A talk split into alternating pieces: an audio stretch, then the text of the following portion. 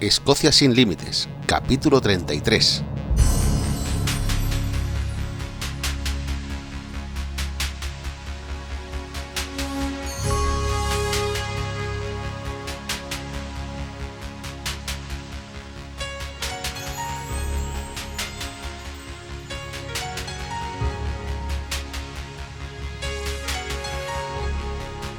Hola, bienvenidos un día más a Escocia sin Límites, el podcast para los amantes de Escocia, donde hablamos sobre historia, lugares de interés, rutas y muchísimas cosas más para todos aquellos interesados en conocer, en venir a Escocia y también para todos aquellos que ya vinieron y están deseando volver, porque Escocia es así, Escocia te atrapa.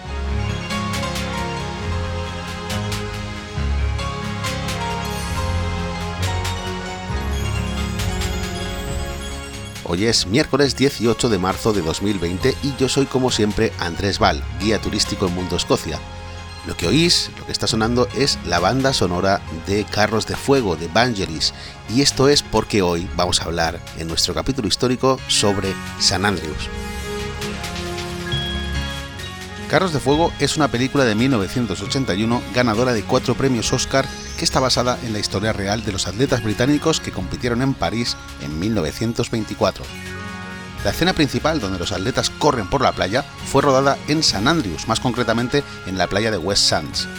En las Olimpiadas de Londres de 2012, el cómico Mr. Bean quiso rendir homenaje a esta escena y la repitió en clave de humor en la misma playa, usando como extras a los alumnos de la propia Universidad de San Andrews. El pueblo recibe este nombre en honor al apóstol San Andrés, lógicamente el patrón de Escocia, uno de los doce apóstoles de Jesucristo. Dice la leyenda que San Réculo, encargado de custodiar los restos del apóstol, tuvo una visión, un sueño, donde Dios le empujó a viajar al fin del mundo con las reliquias del propio San Andrés. Y fue aquí, en este pueblecito de la costa de Fife, en Escocia, donde su barco quedó varado. En torno a estas reliquias y en torno también a la figura de San Réculo, el pueblo de San Andrews se va a convertir en el centro neurálgico de la religión católica no solo en Escocia, sino en Gran Bretaña.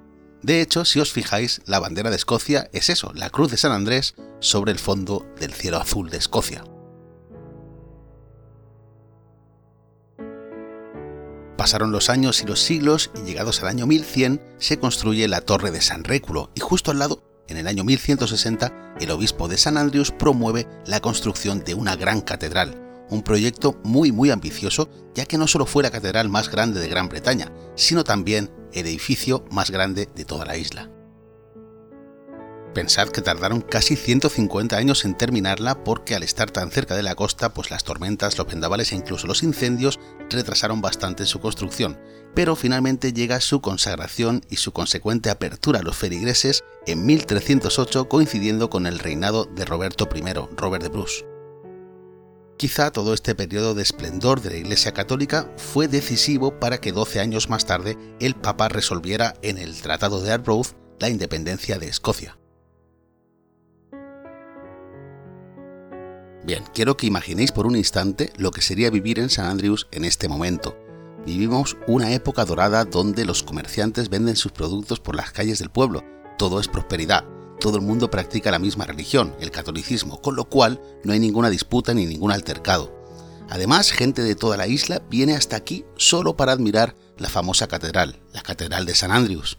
La gente más rica e influyente vive cerca de ella e incluso el obispo de San Andrews, mano derecha del Papa en la isla, vive en el castillo a tan solo unos metros de la catedral. Monjes franciscanos y monjes dominicos tienen sus propias congregaciones en el pueblo y todos juntos viven en paz. Es una época de esplendor, hasta tal punto que la Iglesia Católica funda la primera universidad en Escocia en 1413, la Universidad de San Andrews. Al principio, como ocurre en el resto de Europa, la universidad es una herramienta de adoctrinamiento para la religión, pero poco a poco se convierte en un centro de estudio sobre otras muchas materias y con el paso de los siglos llegamos hasta hoy, donde la Universidad de St Andrews es la más antigua y prestigiosa de Escocia y la tercera más antigua de Reino Unido, solo por detrás de Oxford y Cambridge. Aquí han estudiado personajes muy conocidos a lo largo de la historia, como por ejemplo John Napier, matemático escocés e inventor de los logaritmos neperianos. James Gregory también fue un inventor precursor del telescopio, James Wilson, que fue uno de los padres fundadores de la Constitución estadounidense, Alex Salmond, político, y entre otros, y más recientemente, el príncipe William y Kate Middleton, actuales duques de Cambridge. Esta universidad fue la primera en Reino Unido en aceptar a la mujer en 1892. Luego se fueron sumando otras muchas universidades, aunque al principio es cierto que solo podían optar al título de mujer versada en letras, aunque lógicamente esto cambió a mediados del siglo XX. Hoy en día la Universidad de San Andrews es pública y consta de diferentes campus repartidos por todo el pueblo. Hasta hace relativamente poco, sus alumnos tenían por obligación que llevar una capa roja para diferenciarse del resto de la comunidad. Hoy, muchos estudiantes la siguen llevando, pero solo por el orgullo que sienten de poder estudiar aquí. Todo este esplendor y esta bonanza en San Andrews terminan en el siglo XVI, un momento en la historia de Escocia bastante convulso debido a la reforma protestante. John Knox, máximo exponente del calvinismo en Escocia, lanza un discurso incendiario contra la Iglesia Católica el 4 de junio de 1559 en la ya reformada Trinity Church, en St Andrews. Sus seguidores, cargados de odio, saquean el castillo, asesinan al arzobispo y equipados con antorchas prenden fuego a la gran catedral. El trabajo de cientos de años fue rápidamente pasto de las llamas. Los monasterios, las iglesias y las catedrales que no aceptaban la reforma eran destruidas en una época oscura donde el asesinato se justificaba con la herejía. Una época sin duda difícil que va a llevar al pueblo a una inevitable decadencia. A pesar de todo, San Andrews va a volver a recuperar parte de su esplendor con un nuevo deporte que siglos más tarde tendrá mucha popularidad, el golf. El primer registro escrito en el que encontramos la palabra golf data de 1552, en una carta del maltrecho arzobispo donde se dictamina que la gente del pueblo tenía derecho a practicar este deporte en la zona de los links, además se utilizaba para el pastoreo y para la cría de conejos. Es posible que en esta zona ya se practicase desde antes, ya que el rey Jacobo II prohibió todo el deporte en la zona para que sus arqueros pudiesen hacer prácticas de tiro.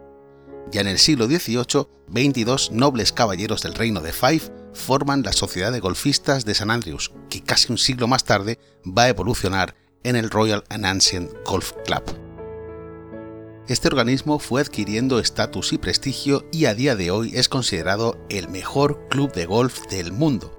Se dice que desde su fundación la mujer tiene la entrada prohibida y esto me lleva a una leyenda urbana que quería comentar con vosotros, que es la que dice que la palabra golf significa gentlemen only, ladies forbidden, lo que es lo mismo solo caballeros, prohibido mujeres. Esto en realidad tiene muy poco sentido.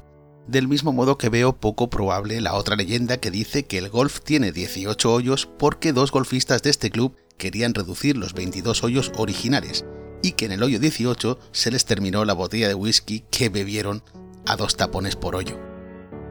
Lo que sin duda es cierto es que aquí se inventaron las normas del golf actual y que para cualquier golfista, profesional o aficionado, es un honor poder jugar en All Course, el campo de golf más antiguo del mundo. Caminar hoy en día por las calles medievales de San Andrews es hacer un viaje al pasado, a pesar de sus modernos restaurantes, sus tiendas y la gran cantidad de turistas que visitan este pueblo de apenas 15.000 habitantes, de los cuales 7.000 son universitarios. Es todo un privilegio poder pasear por los restos de la gran catedral, entrar en Trinity Church, visitar las ruinas del castillo o contemplar lo que queda de las puertas de sus grandes murallas. Un recorrido entre la bonanza y la penuria, entre el esplendor y la decadencia. Eso es San Andrews.